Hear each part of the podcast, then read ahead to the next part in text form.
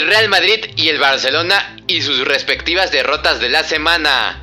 Derrota en París y el Manchester no responde. ¿Qué le sucede? No saben aprovechar a sus figuras y cómo fue la primera vez que fuiste a un estadio de fútbol. Balón desviado, un podcast sin dirección a puerta.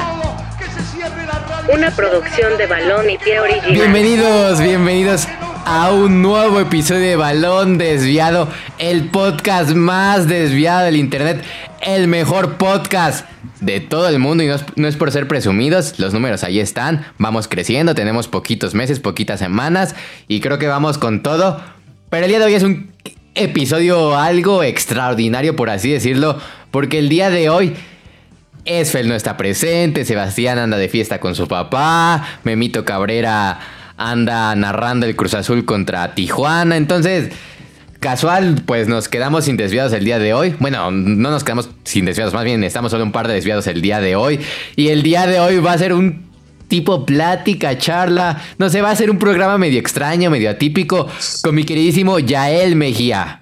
¿Cómo estás, Yael? Muy bien, Diego, muy bien. Gracias. Aquí una vez más, esta noche más, para empezarle. Como dices, nuestros, nuestros desviados andan este, un poco ocupados haciendo lo que mejor les gusta, ¿no? Estar viendo el fútbol o escuchando o apoyando, ¿no? Y eso es, eso es bueno, nos da que este, buenas referencias. Igual y hasta los andan en, no sé, en eventos privados que ya los contratan por debajo del agua y no, no están y nosotros ni enterados. Están cantando en el medio tiempo del show los Cruz Azul o no sé, han de estar cantando en la Liga Española y nosotros ya ni sabemos si nos tienen ocultos de sus historias. Es algo, es algo que nunca vamos a ver. tiempo, sí, sí, sí, sí. Eh, eh, es que el podcast está creciendo tanto que, ya no sé si, si puede ser, o sea, si es real o es falso lo que estamos diciendo. Pero bueno, no porque estén, o sea, no, no porque tengamos ausencia de desviados, como el Barcelona tiene muchas ausencias de lesionados, significa que, el programa va a ser aburrido. Al contrario, nos vamos a encargar de divertirlos, de darles el mejor análisis, porque hay temas muy interesantes y también muy atípicos, podríamos decirlo, porque, o sea, en la Champions, en la Champions hay resultados atípicos, algo o cosas que no nos esperamos. Desgracias para uno, triunfos para otros. Vamos con, con el primer tema que es el Real Madrid y el Barcelona y sus dos derrotas en la semana. Comencemos con los blancos. Derrota contra el Sheriff Yael. Una derrota. Yo honestamente no estaba viendo el partido. Me llamó un poquito más la atención ver el partido del perdón, el PSG contra el City. ¿Vale? Yo creo que exactamente era la, el partido. Y me pasó igual, me pasó igual, yo no lo estaba viendo. Pero, este, eh, digo, no, es una, no nos están pagando, pero al menos ahí en HBO Max, este, te ponían el resultado que, iba en el momento y cuando iba ganando Sheriff, ¿no? 1-0, eh, empató Benzema y después este, en los últimos minutos en una jugada muy, muy, muy pues afortunada porque de una volea salió el gol y con eso le dio la ventaja. Eso fue una sorpresa ahora sí, fue una sorpresa. Sorpresa literalmente. Ronaldo anduvo ahí en el Bernabéu dando... Y no es Ronaldo del que estábamos acostumbrados por la banda izquierda, sino otro Ronaldo que es el lateral. ah, no, no es Ronaldo, perdón, Cristiano. Cristiano, ¿no? Cristiano. Cristiano, Cristiano. O sea, Cristiano anda en todos lados, on fire. De hecho, también anotó gol en el partido ante el Villarreal al último minuto. Un tremendo golazo, bueno, inesperado porque no había aparecido en el partido y de repente al minuto noventa y tantos llega el bicho a gritar ¡Sí! en todo el Trafford y enloquecer a todos sus fanáticos. Mi querido Yael, ¿cómo viste al bicho? No, no, era algo que estaba en el guion, pero, pero, pero ¿cómo ves? Nos desviamos. Pero nos desviamos un poco, ¿no? O sea, literal tenemos un guion, pero, pero pues casi nunca lo seguimos y... Yo creo... Exacto, yo creo que ahí eh, esa es la ventaja, ¿no? De tener un jugador como Cristiano es importantísimo eh, se vio el partido pasado, o al menos en la Champions, que sacarlo no te conviene porque en cualquier minuto te puede hacer una jugada, te puede hacer una genialidad, te puede dar un pase o él mismo puede hacer el gol. Y se vio así ahora para el partido contra Villarreal, ¿no? Eh, estaba por agonizar ya el partido. Eh, pensábamos que se iba a ir con el empate el 1-1.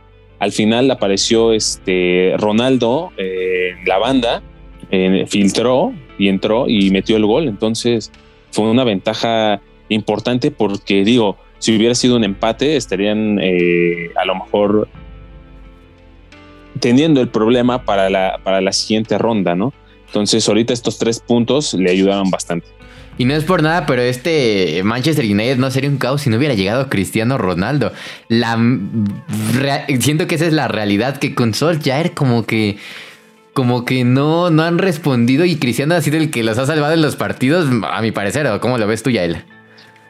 Sí, sí, Diego, sí, por supuesto. Yo creo que eh, es la actitud también. Y de hecho, yo hasta en mi Insta puse ahí, ¿no? Que eh, jamás des por, por perdido un balón, ¿no? Y es la opción que siempre te da él. Que jugando con él jamás es de rendirse. Es un jugador nato que le gusta ganar. Así sea el último segundo, él va a luchar, no importa, él de, no deja de correr, ¿no? De hecho, le aplaudo porque hay una jugada de Cavani en el que le filtran a Ronaldo y Ronaldo ya no corre. Y, el, y venía desde una banda, o sea, literal Cavani, y lo fue a perseguir. No me acuerdo, creo que no terminó en gol o fue peligro a gol, pero esas actitudes que, toman son las que te hacen ser un ganador. Un matador. Sí, sí, sí. Dije mis respetos para Cavani porque a pesar de todo lo que había venido sucediendo, que le quitaron su número y este, la titularidad, vino y te hizo una recuperación excelente. Muchos lo dijeron como acabado, pero esas actitudes que tienen los jugadores es los que te sacan partidos y creo que le hace falta todavía empujar más a jugadores que todavía pueden aportar más, ¿no? Y, o sea, Cavani, o sea, muchos lo daban ya como fuera, fuera de Manchester United, pero llega y esas actitudes, como tú lo dices, de, de, llegar y ser un lead, o sea, a pesar de que tienes a Cristiano Ronaldo enfrente y verlo como un tonto que no corre, o sea, creo que a Cavani se le aplaude porque muchos jugadores dirían, estoy en la banca, me voy a poner a caminar, me voy a poner a flejar, de todos modos voy a hacer banca. Y Cavani lo sabe. Cavani sabe que probablemente nunca le va a quitar la titular a Cristiano Ronaldo porque Cristiano es uno de los mejores jugadores de todos los tiempos, leyenda del club. O sea, sería una falta de respeto quitarle la titularidad, al menos en el 90% de los partidos de la temporada. Y Cavani, a pesar de eso, entra y corre. Y creo que, o sea, la verdad es que mis respetos para Cavani. En balón desviado le aplaudimos porque garra charrúa tiene ese Cavani. Y le cambió la cara, le cambió la cara al Manchester United. Hablamos del gol de Cristiano Ronaldo como algo heroico, pero la realidad es que la ofensiva del Manchester United cambió gracias al ingreso de Cavani. Ese, es, ese es otro punto también a rescatar. Me gustaría verlos a los dos juntos más seguido en más seguido, partidos. De hecho, yo creo que a partir de eso eh, podemos empezar, ¿no? Como dices, eh, jugadores así es lo que les está haciendo falta a un Barcelona, a un Madrid, y por eso vienen sus dos derrotas, ¿no? Eh, yo igual te digo, vi muy poco el partido del Barcelona, este, ahora en Champions, pero la actitud es de que no, no, no se les ve concentrados, por ahí estuve viendo noticias de que creo que Piqué tiene relación con, sus empresas y que viene que distraído, que va con Ibai y este, creo que no sé qué tanto hace, que él mismo dice que termina cansado.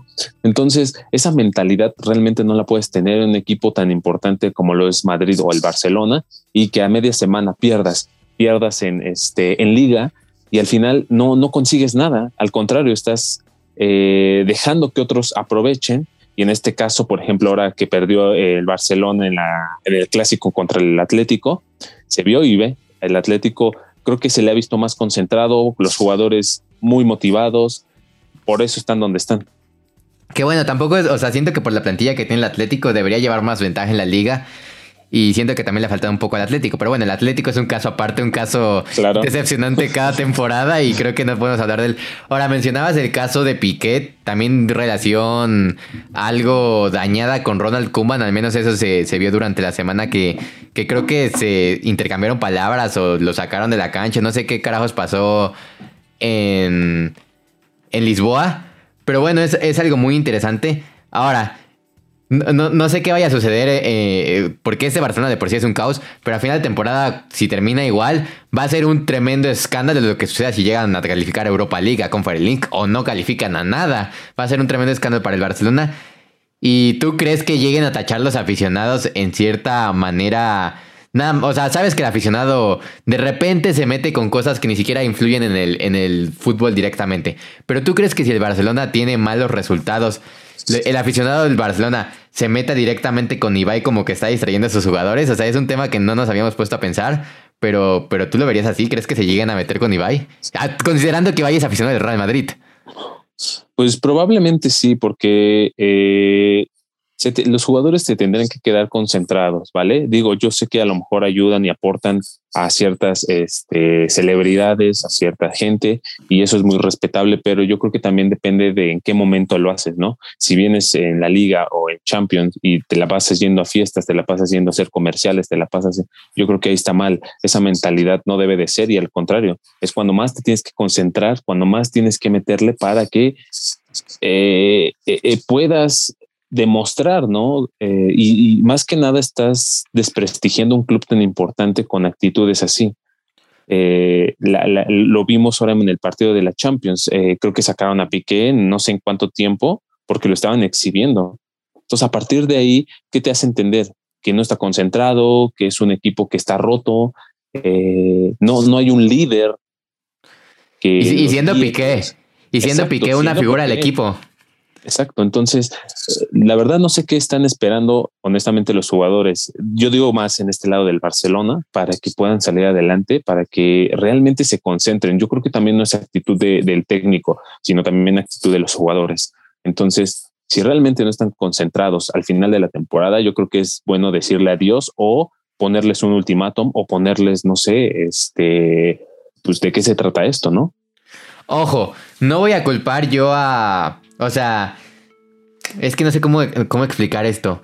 O sea, no, no, no quiero culpar directamente a la plataforma de Twitch, o sea, pero siento que, que Twitch, a partir de la pandemia y de que muchos jugadores se, o sea, se volvieron streamers, muchos jugadores empezaron a bajar su nivel. Caso del Kun Agüero, el Kun Agüero bajó su nivel, ya sea por lesión, ya sea por lo que sea, pero tampoco se ha visto con muchas ganas de, de volver a las canchas y nada por el estilo. Mismo caso de James Rodríguez, que también andaba en Twitch por ahí. Mismo caso de ahora con Piqué. Entonces Twitch será el cementerio de los futbolistas que, o sea, suena muy loca esto, o sea, y no me gusta meterme con las vidas personales de los jugadores, pero siento que si tienes una profesión en estos momentos que te está remunerando económicamente muy bien, o sea, y muy muy bien me refiero. O sea, no te puedes desconcentrar en otra que no sé, Twitch obviamente no se podría considerar una profesión, pero sí es algo desgastante. Estar en redes sociales es algo que, que, desgasta tiempo y que mucha gente vive de eso. Entonces creo que en ese aspecto Twitch sí, sí está distrayendo a muchos jugadores. Es un tema que no teníamos ni siquiera planificado, pero tú cómo ves a Twitch y los jugadores.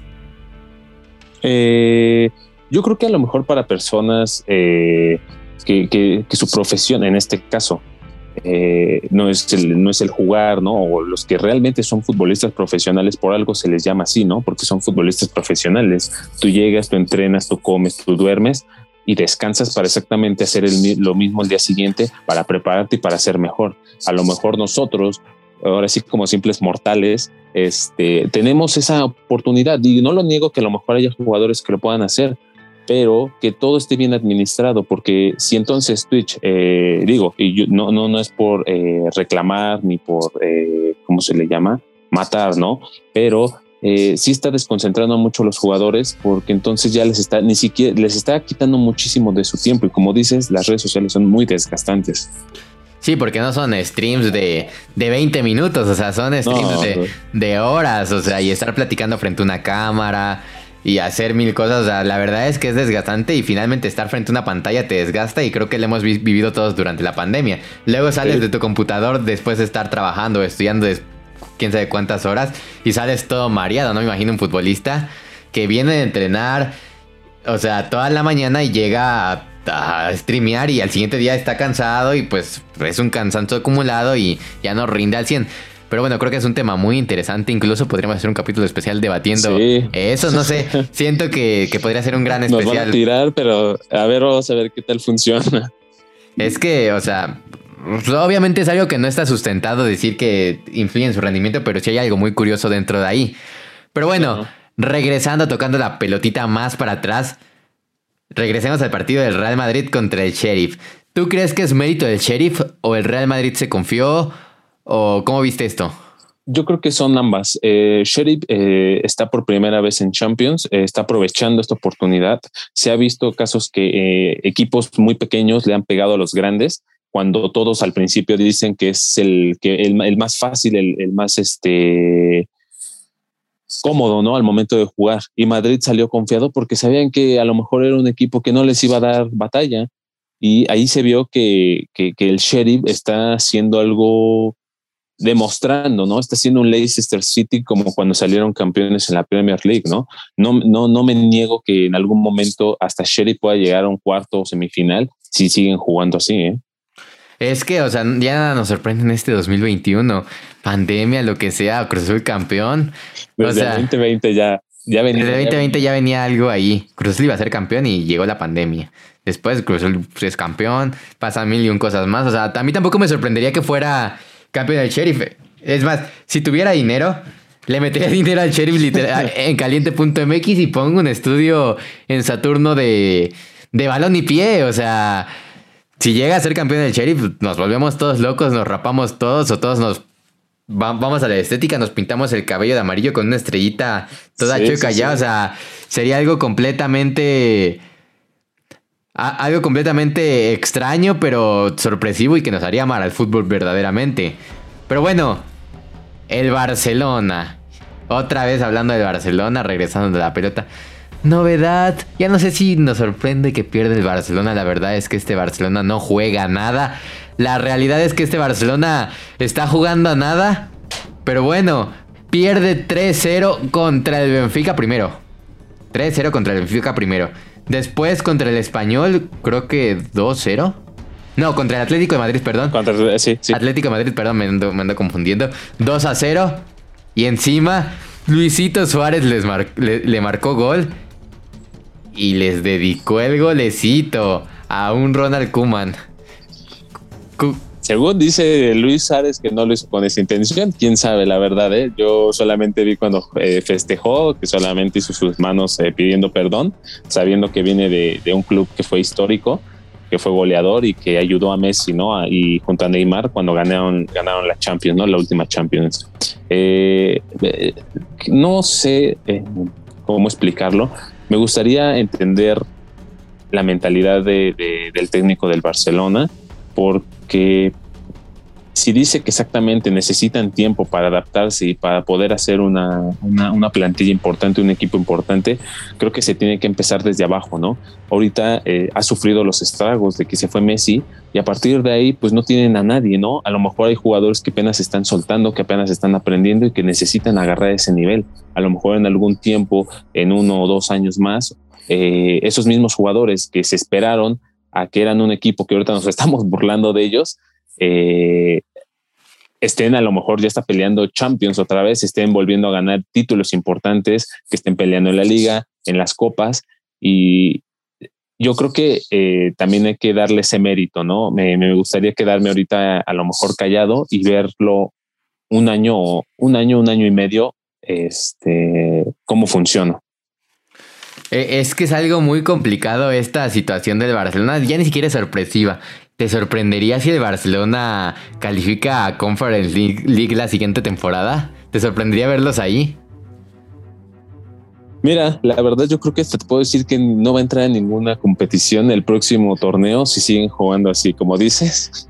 Están dando una lástima increíble. No, no digo que ni siquiera la Europa League puedan este, jugar eh, y te, es lo que te comento, o sea, necesitan empezar desde abajo si se quieren eh, perder. Eh, y es como, como la Juventus en su momento cuando descendió, o sea, tocó fondo por X o Y razón, tocó fondo y cuando ascendió, ascendió de una manera increíble, ascendió con jugadores importantes, que estaba Bufón, estaba Del Piero, y cuando volvieron a subir, lo, lo ganaron, o sea, yo creo que eso es lo que necesita el Barcelona para que pueda volver a empujar, para que pueda volver a, tener esa mística, ¿no? Ganadora y que cuando jugaban temblaban, ¿no? Contra cualquier rival.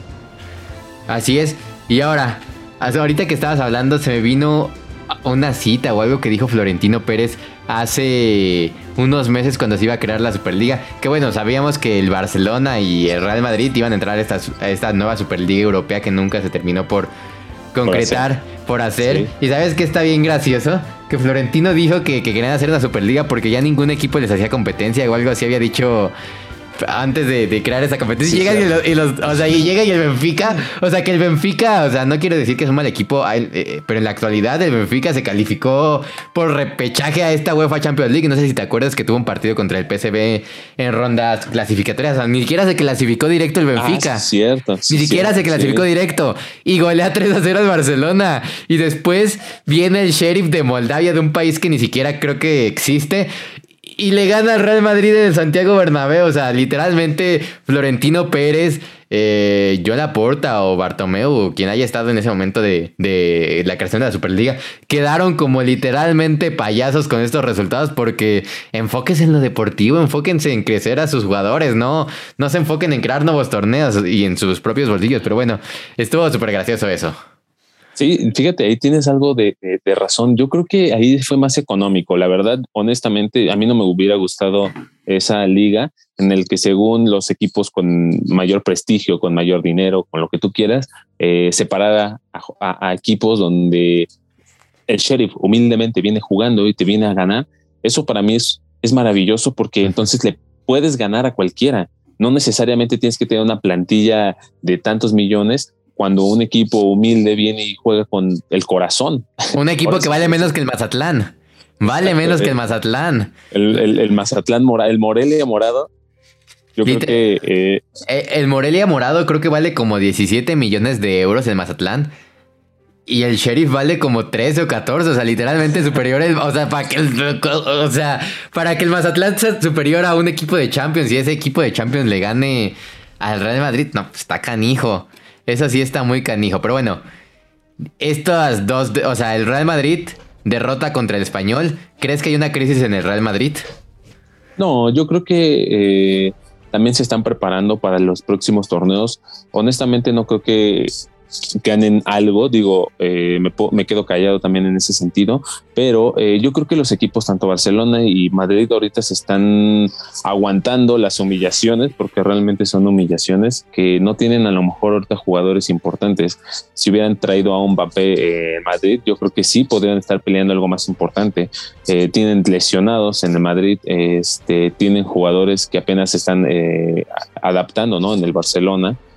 Entonces, eh, crisis, eh, tal vez en el Madrid eh, no tanto, pero yo creo que sí en Barcelona. Sí, en Barcelona, o sea, definitivamente me dices que sí hay crisis, te digo, no, yo creo que es la peor crisis o de las peores crisis en, su historia. Sí. La Real Madrid, pues sí, coincido completamente contigo. Además, Carleto sabe manejar los vestidores. Carleto creo que es un entrenador muy experimentado y que no creo que un entrenador como Carleto Ancelotti, a diferencia a diferencia de, de un Ronald Koeman, pueda llegar a tener a crisis con un equipo. Creo que son entrenadores que, tienen prestigio por lo que han hecho. Y creo que Carleto conoce perfectamente al Real Madrid y, sabe, sabe lo que hace. Pero bueno, ¿qué tema seguía? Ya ni, ya ni siquiera, ya me mareé. Ah. Nos gusta hablar, o sea, literalmente este podcast creo que se ha, basado en hablar en, de cuatro equipos. Burlarnos del Barcelona cada semana Luego a veces hablar poquito del Real Madrid, pero también hablar del Paris Saint Germain y del Manchester United. Creo que este podcast se debería llamar París, Barcelona, Madrid y, Manchester porque creo que son los únicos temas que tocamos, pero bueno, ya pronto le vamos a ir variando. Es que no hay, no hay, no hay, no hay nada más protagonista, a excepción del sheriff. Y para que no haya nada más protagonista está canijo. Pero bueno, derrota en París. Espérate. Ah, derrota en París y en Liga contra el Reims.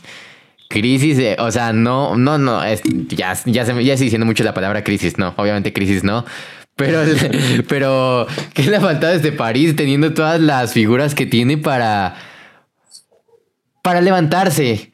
Porque si bien ha ganado algunos partidos por ahí, pero no ha sido el París que nos esperábamos de los galácticos Messi, Mbappé y Neymar. Fíjate, no, no, no recuerdo qué jugador dijo eh, que, por ejemplo, cuando estuvo, estuvieron los, los, Galácticos en el Madrid, cuando estaba Ronaldo, Beckham, Zidane, eh, Robinho, eh, Roberto Carlos, infinidad de jugadores importantísimos y no tampoco hicieron algo importante. Yo creo que tienes a tanta calidad que no sabes dónde acomodarlos. Tienes tanta calidad ahorita a lo mejor en la delantera como lo es Messi, como lo es Neymar, como lo es Mbappé, y no, no saben todavía adaptarse porque eh, yo creo que esa es la exigencia que les está pegando y yo creo que desde que llegó Messi sabíamos o todos saben que las exigencias están este, en París por los jugadores que tienes. De hecho, ya se empezó a hablar de que Pochettino probablemente esté viviendo tal vez sus últimos momentos en, en, París, ¿no? Eh, y hasta están, se están viendo quién puede llegar. Por ahí escuché que hasta Sisu podría tomar la, la, la, batuta al dirigirlos. Entonces se está escuchando demasiado que entonces la presión es mucha. Tal vez no para los jugadores, pero sí para el técnico por no saber a lo mejor acomodarlos. No, los jugadores yo creo que andan en su mundito de que somos un equipazo, tenemos a Messi en el equipo y, pero para el entrenador sí ha de ser serio. Ahora, yo pienso que muchos entrenadores no están hechos, hechos para equipos grandes, para manejar vestidores tan pesados y Pochettino mm, creo que no es un entrenador hecho para, para ese tipo de, este tipo de equipos. Tal vez tuvo, o sea, lo hizo bien, yo considero que lo hizo medianamente bien en el Tottenham porque lo llevó a una final de UEFA Champions League, no la ganaron, pero creo que para ser el Tottenham creo que lo hizo bastante bien, con jugadores que no eran en su momento figuras, pero se potenciaron como Heung-Min Song, como un Harry Kane que no se escuchaba tanto, pero que él lo logró potenciar y, y logró sacar su prime en su momento pero llega al París y no sabe manejar el vestidor. Creo que no cualquier entrenador está hecho para manejar vestidores como el del París, como el del Manchester United, y menos entrenadores que no son tan experimentados como Sol Jair, como Pochettino. Creo que esos equipos se los tienen que dejar a entrenadores que sí sean capaces, como Thomas Tuchel, como Pep Guardiola, como Carlo Ancelotti. Como ese tipo de entrenadores que creo que ya hay muy pocos, creo que ya hay escasez de entrenadores en ese aspecto para equipos grandes. Pero bueno, es un tema un tema muy aparte de los entrenadores. Eh, en lo personal me gustaría ver a Zidane en París, no sé, sería algo algo algo raro pero bonito. Muchos no lo quieren porque es el típico entrenador motivador, porque dicen que no está ideal, pero tú, tú verías a Zidane eh, vestido de azul con Jordan. Yo creo que sí, porque dirigió un Madrid en el que también cuando salió en Chelotti de haber ganado las Champions y que a pesar de que tuvieron muchos problemas, muchos dijeron que no tenía la capacidad, ¿sabes? Venían, venían de ganar exactamente la Champions cuando era este auxiliar técnico de, de, Ancelotti. Ancelotti le enseñó bastante bien y yo creo que puede aprovechar esas mismas enseñanzas para transmitirlo en estos equipos, ¿no? Eh, ahora con el PSG sería una oportunidad bastante porque a lo mejor tuviste Son Madrid, puedes hacer lo mismo ah, en, París, ¿no? En el PSG. Y eh, sería importante porque entonces se está dando a conocer que el maestro es Ancelotti, ¿eh? ¿eh? sí. Bueno, que también Ancelotti hay que resaltar que no le fue nada bien en el Napoli, pero hay entrenadores que no están hechos para equipo chico. Si no quiero decir al Napoli equipo chico, pero, pero tampoco tiene las figuras pesadas, los pesos pesados. cuando jugó, perdón, cuando dirigió al Everton, ¿no? Que, que viene de allá, ¿no? De la, Premier League. Entonces, digo, jugó, hubo partidos muy, muy buenos, demasiado buenos. Este, pero creo que Ancelotti, está hecho para equipos grandes, para equipos como el Madrid. Ah, creo que dirigió hasta el Bayern, ¿no? Si no mal recuerdo. Eh, no me acuerdo. Lo que sí sé que dirigió al Milan, igual dirigió en el PSG. Eh, ¿Quién más? En el Napoli no la armó. En el Napoli. De hecho, estoy leyendo uno de sus libros eh, de, de, Carlos Ancelotti. no me acuerdo, por ahí lo tengo. Este eh, liderazgo tranquilo, ya me acordé. Liderazgo tranquilo.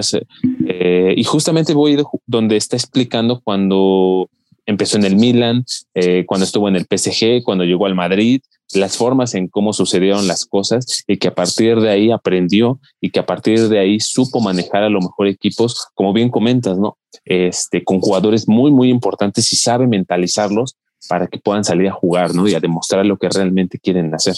Es que son jugadores con muchos egos. Hay libros de entrenadores muy interesantes. A mí el primero que se me viene a la mente cuando mencionaste eso de manejar vestidores y ser un líder como entrenador es el de Alex Ferguson, el de liderazgo creo que se llama. Ok, ese también. lo he visto. E, e, ese ahí explica a Ferguson cómo maneja todas sus figuras, a sus pesos pesados. Y no sabía que Ancelotti tenía un libro, pero entonces también explica cómo manejar los pesos pesados. Y ahí se ve los entrenadores de jerarquía, los entrenadores que le saben. Porque Ancelotti, lo repito, no está hecho para equipos chicos. En lo personal, no considero que es un entrenador para equipos chicos. En el Napoli, no, no siento que lo hizo bien, lo corrieron. Creo que prácticamente luego, luego trajo al Chucky Lozano y se terminó yendo. Y después fue cuando, cuando empezó a sufrir el Chucky. Al Chucky. Sí, al menos llevaron al Chucky, ¿no? A Europa. Bueno, bueno. mejor dicho. Hablando estaba en el PSV y, y, llegó a Italia, ¿no? Gracias a él. Hablando del Napoli, ¿qué decir Napoli líder de la Serie A, aprovechando este, esta... Creo que está jugando muy bien el Napoli en estos momentos. No sé ni quién carajo es el entrenador. Creo que ya le está googleando ahí... Sí, a él, porque es que la verdad es que la liga italiana se dejó de hablar un poquito desde que la Juve dejó de ser protagonista y desde que Cristiano Ronaldo se fue. Pero bueno, vamos a, estamos buscando en estos momentos la Serie A para ver, ver, la tabla y para guiarnos un poco. Venimos un poco ignorantes en ese aspecto, pero pero pero ya nos estamos informando al momento. Napoli líder con 21 partidos e invicto. E invicto.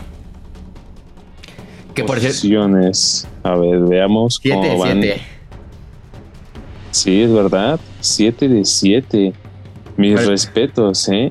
Diferencia de goles. también no va mal. Inter. Me gusta, me gusta cómo está jugando. Se, ve interesante. Eh, la liga, ¿eh? Sí, se ve interesante. Se ve, se ve equilibrada porque la Juventus no está. Desde que yo creo que ah, hubo comentarios cuando se fue, cuando mejor dicho, llegó Cristiano Ronaldo y cuando se fue, ¿no? O mejor dicho, cuando llegó, cuando estuvo y cuando se fue. Primero cuando llegó, que porque venía un jugador importante, que cuando estuvo, que porque perdía partidos y que no sabía este mm, ser un jugador como a lo mejor fue en el Madrid. Y cuando se fue, dicen que lo extrañan, pero que al mismo tiempo les afectó, que porque era un jugador importante y que pensaban que lo iba a resolver todo y dejaron de dar protagonismo a otros jugadores, ¿no? Como, como en su caso Dybala, ¿no? Así es. La liga, la liga italiana fue decayendo, pero también fue mejorando en, el, en, la, en, la parte de que ya hay más equipos en los que están peleando y eso es importante, ¿no? Que no siempre domine eh, eh, los equipos que a lo mejor ya venían ganando siete, ocho años en la liga, ¿no? Creo que es lo más sano para una liga, para cualquier liga del mundo, la Liga MX poniendo el ejemplo junto con la Premier League. Ligas, ligas que no hay un solo dominador, ligas que, que, hay muchos dominadores. Porque por mucho tiempo la Liga Española se veía muy, o sea, también Madrid, Barcelona, como que, como que se veía repetitivo. Sí te emociona, pero como que ah, ya no es lo mismo. Ya no es lo mismo. Ahorita que decayeron, pues se pueden levantar otros y hacer sus propias historias, eh, no sé eh, una Real Sociedad o cualquier otro equipo. Sí, sí, sí. De hecho, yo creo que estos equipos eh, que vienen peleando desde media tabla, tanto, digo, en cualquier liga, pueden aprovecharlo, ¿eh? Pueden aprovechar ahorita la mala situación del Barcelona y pueden meterse hasta en puestos de Champions desplazándolo. Pueden salir campeones de las mismas ligas que, que, no se ha visto a lo mejor en años que siempre es el Atlético, el Madrid o este o el Barcelona es una bonita oportunidad de conocer algo diferente y que, y que por esas mismas crisis le está ayudando a lo mejor hasta otros equipos, ¿no? A ser mejores, ¿no? Tener ese protagonismo. Así es, o que una Real Sociedad de repente gane, califica Champions y le vaya bien y de repente, o sea, tenga más patrocinadores, tenga más dinero y empiece a fichar a otras figuras, ¿no? sería algo muy interesante. Sí, sí. Pero también, o sea, hay muchísimas ligas que se vuelven bastante repetitivas. Creo que la Bundesliga es la reina de todas. Bayern campeón, Bayern campeón, Bayern campeón. Por ahí en Borussia, pero Bayern campeón, nueve veces Bayern campeón. La, última vez, fíjate, tienes razón, la última vez que vi un campeón en la liga eh, alemana, creo que había sido el Wolfsburg, ¿no? Ah, no me acuerdo. Por ahí, por ahí lo, por ahí estuve eh, leyendo y creo que fue de los últimos campeones que, que, que estuvo en Alemania y a partir de ahí este, empezó a jugar ya más el Bayern Múnich, ¿no? Por las figuras que también tiene, ¿no? Es que se vuelven repetitivas. La liga francesa, pues gracias a Dios, no hubo un campeón diferente la temporada pasada que fue el, el Lille. Sí, fue el Lille, ¿verdad? Sí, el Lille. Sí, sí, sí. el Lille de Pizzuto que se nos volvió a lesionar, que quién sabe de qué se lesiona, pero se volvió a lesionar. Pero bueno, o sea, creo que es lo más sano para una liga que no, no se vuelva tan tan repetitiva y la Serie A dando cátedra al menos este inicio de torneo. Esperemos que la Juve no se levante y de repente todos los equipos pierdan y empiece a ganar la Juve, porque ahí sí estaría algo medio raro, ¿no? sí. Ahí No, esperemos que no. Ojalá es como eh, fue como en su momento, ¿no? Te digo, eh, en la Premier League cuando hasta el, el, Leicester, ¿no? Fue campeón, Y, y, me acuerdo, yo, yo la verdad estaba emocionado porque dije, eh, eso es lo bonito del fútbol, ¿no? Nunca sabes en qué momento un equipo que acaba de ascender este, está peleando por ser un, campeón y no me, no, no me imagino, por ejemplo, ahora que en la liga este, italiana con el Napoli, ¿no? Después de que estuvo Diego Armando Maradona y que los había llevado a la gloria, otra vez verlos campeón en la en, en Napoli, ¿no? Y que lleguen hasta, hasta en Champions. Entonces eso es lo más bonito del, del deporte. Sí, porque al final se pueden decir mil, mil y un cosas fuera de la cancha, de que de que un jugador, de que una plantilla valga 127 billones de, de euros y otra valga solo 10 millones de euros, pero al final este hermoso deporte se juega 11 contra 11, 11 valientes contra 11 valientes y, y quien gane pues es el que va a jugar mejor y no el que valga más. Y eso es lo, más bonito de, nuestro deporte, el fútbol, creo que hasta allá se le está poniendo la, la piel chinita, pero bueno. Se le vino a la mente el Leicester. Se, le vino el Leicester a la mente. Se le vino el Leicester a la mente. Eh, pero bueno, ¿qué, tema seguía? O sea, ya hablamos del Manchester United. Sí, ¿no? Ya lo hablamos. Sí, el París en el partido. Este también lo que pasó en, en, en, París, ¿no? Digo, en el partido de, de, Champions contra el City.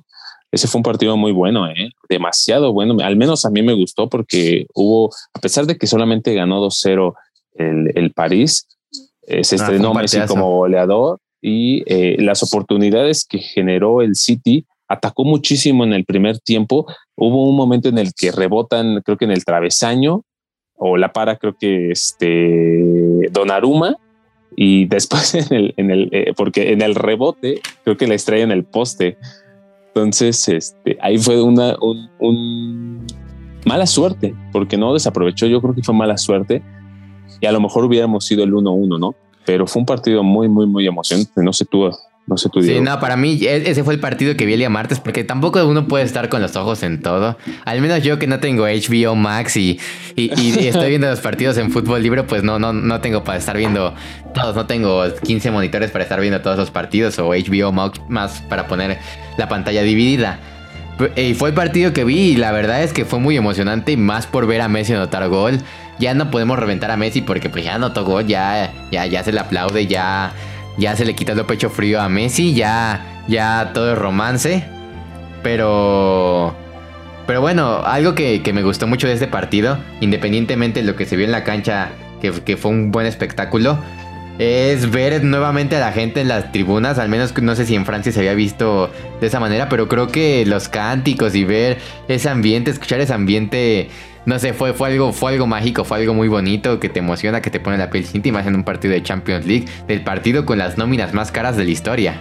Sí, como dices, eh, eh, fue bonito porque después de ver los partidos, ¿no? Cuando recién eh, estábamos como que regresando de la pandemia y se escuchaba, ¿no?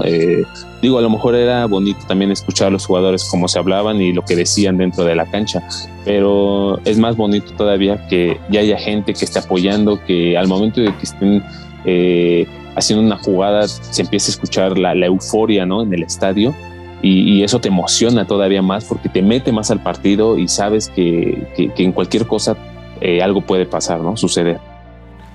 Así es. Y bueno, la semana pasada teníamos la dinámica desviada de, de, de cuál había sido su peor oso, pero la realidad es que no me mandaron muy buenos osos, me mandaron osos muy cortos que, no les entendí. Creo que ya es una mala idea poner stickers en, en Instagram porque me pusieron osos que literalmente no entiendo. De hecho, voy a leer uno.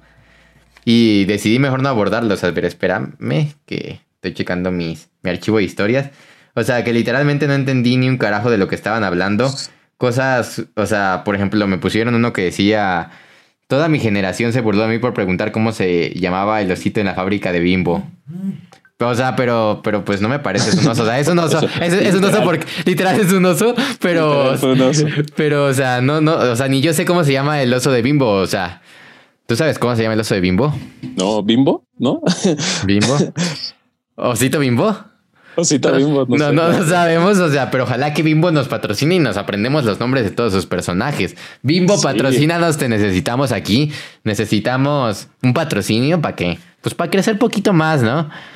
Pero bueno, eh, omitiendo esa dinámica de ciudad que creo que nadie entendió y que me mandaron como chistes muy locales que ni yo entendí, vamos a hablar del tema desviado del día de hoy. Y el tema desviado del día de hoy es futbolero de esos que nos gustan. Hay semanas donde es futbolero, hay veces donde es más personal, como la semana pasada con, con mi queridísimo Gael que se expuso y expuso a Sebastián Herrera sí. con los osos, que bueno, ¿para qué les digo? Mejor vayan a escuchar el capítulo anterior de, de los domingos. Pero bueno, tema desviado del día de hoy. ¿Cómo fue la primera vez que fuiste a un estadio de fútbol? ¿Te acuerdas? Sí, por supuesto, sí, sí, sí. De hecho, estaba buscando aquí en YouTube el, resumen de aquella ocasión que me tocó ir Eh, la primera vez que me fui al estadio fue al Estadio Azteca. Eh, no sé de dónde nos estén escuchando, si a lo mejor están eh, en, otro, en otro país o en otra ciudad. Yo aquí en, la Ciudad de México me tocó ir al Estadio Azteca. Una ¿Y qué estadio tan chiquito, eh?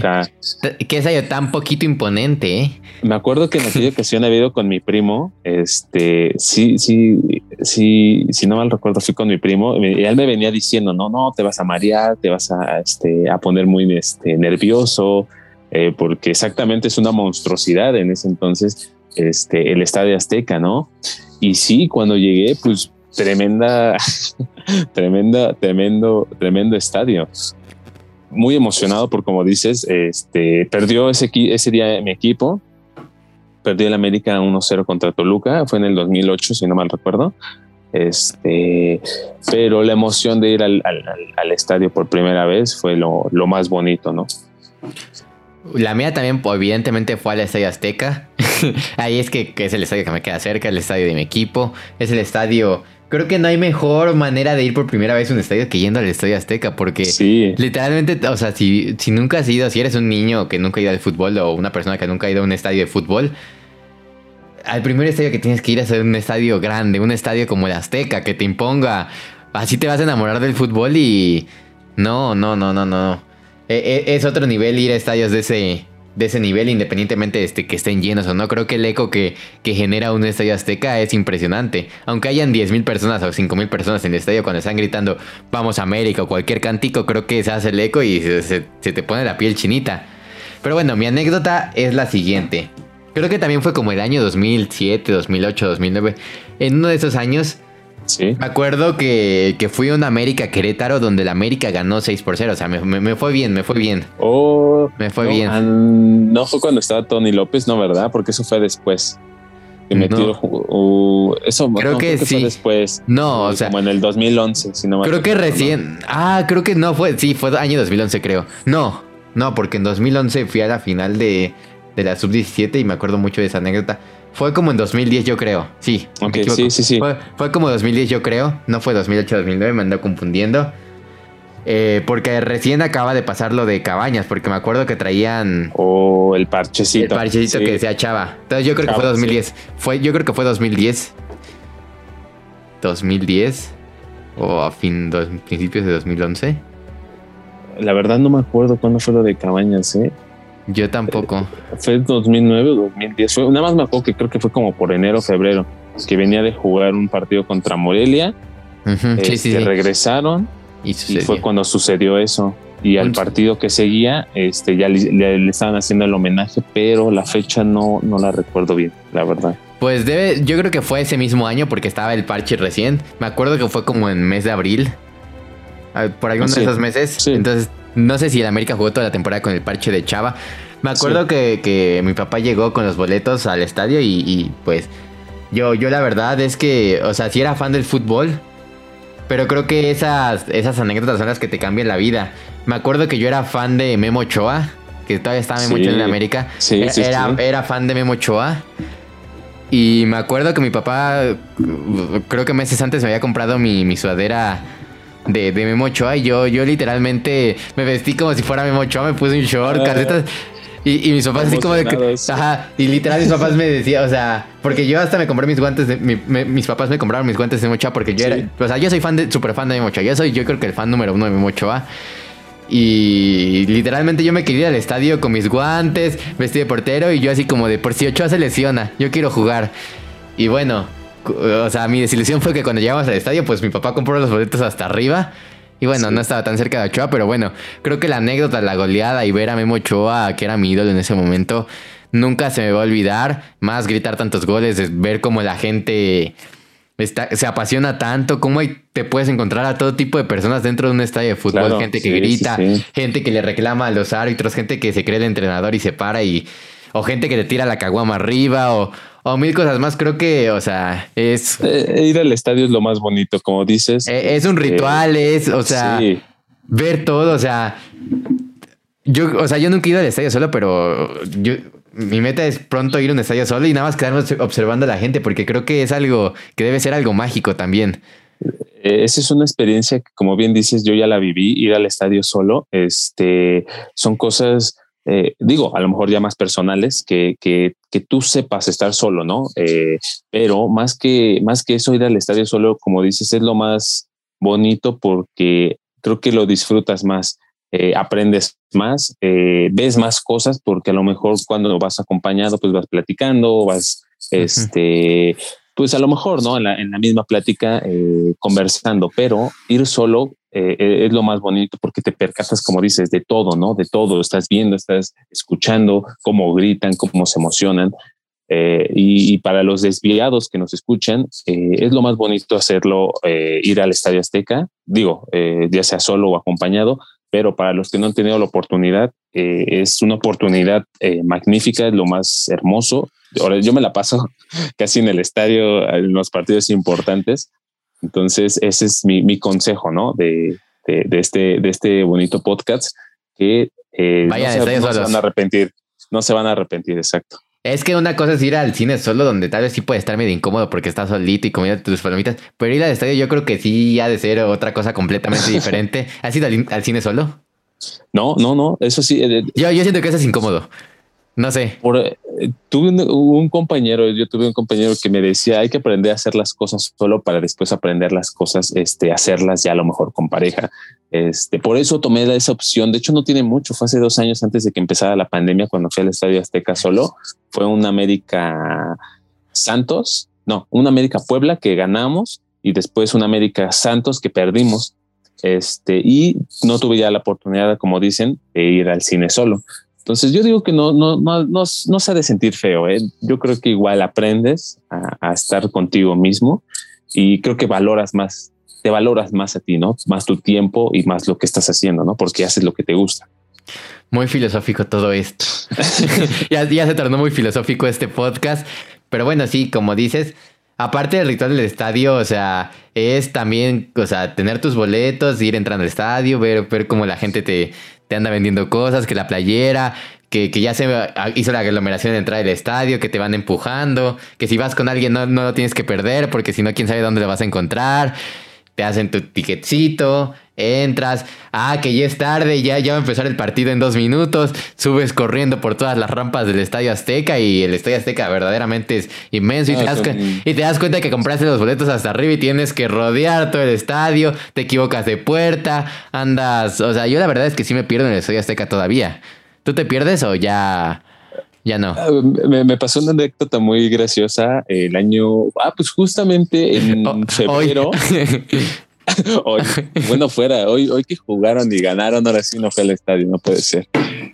Pero hace justamente el año pasado, cuando estábamos a días de que ya empezara la pandemia, o ya había empezado desde antes, pero al menos que llegaran aquí y ya empezaran este, a cerrar los lugares, ha habido con una chica, este, y ella conoce muy bien el estadio. Eh, ella conoce muy bien el estadio mejor que yo. Entonces, este, me acuerdo que llegamos, este, comimos y dijimos, bueno, este, comemos rápido y entramos, pa, comimos y justo cuando estábamos comiendo se escucha el primer gol de, justamente fue un América Atlanta United en semana. Se escucha el gol. Dije, no, ya vámonos. Pues bueno, este, yo por según dármelas de muy bueno, este, vamos caminando al estadio, eh, entras al estadio y por te digo, dármela de muy, muy bueno, según yo, este, vamos a recorrer el estadio. ¿Va? Y se escucha el segundo gol. Dije, no puede ser, se nos estamos perdiendo todos los goles. y la chica me dice, oye, es que cuando, cuando entramos, la entrada que nos tocaba estaba luego, luego. Lo que hicimos fue literal darle la vuelta. Sí, sí, sí me ha pasado, sí me ha pasado.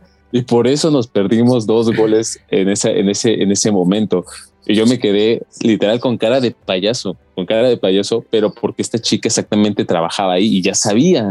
Entonces, a partir de ahí dije, no, creo que para la otra le voy a hacer más caso a ella. Y de hecho, cada vez que vamos al estadio, ella es la que me va indicando.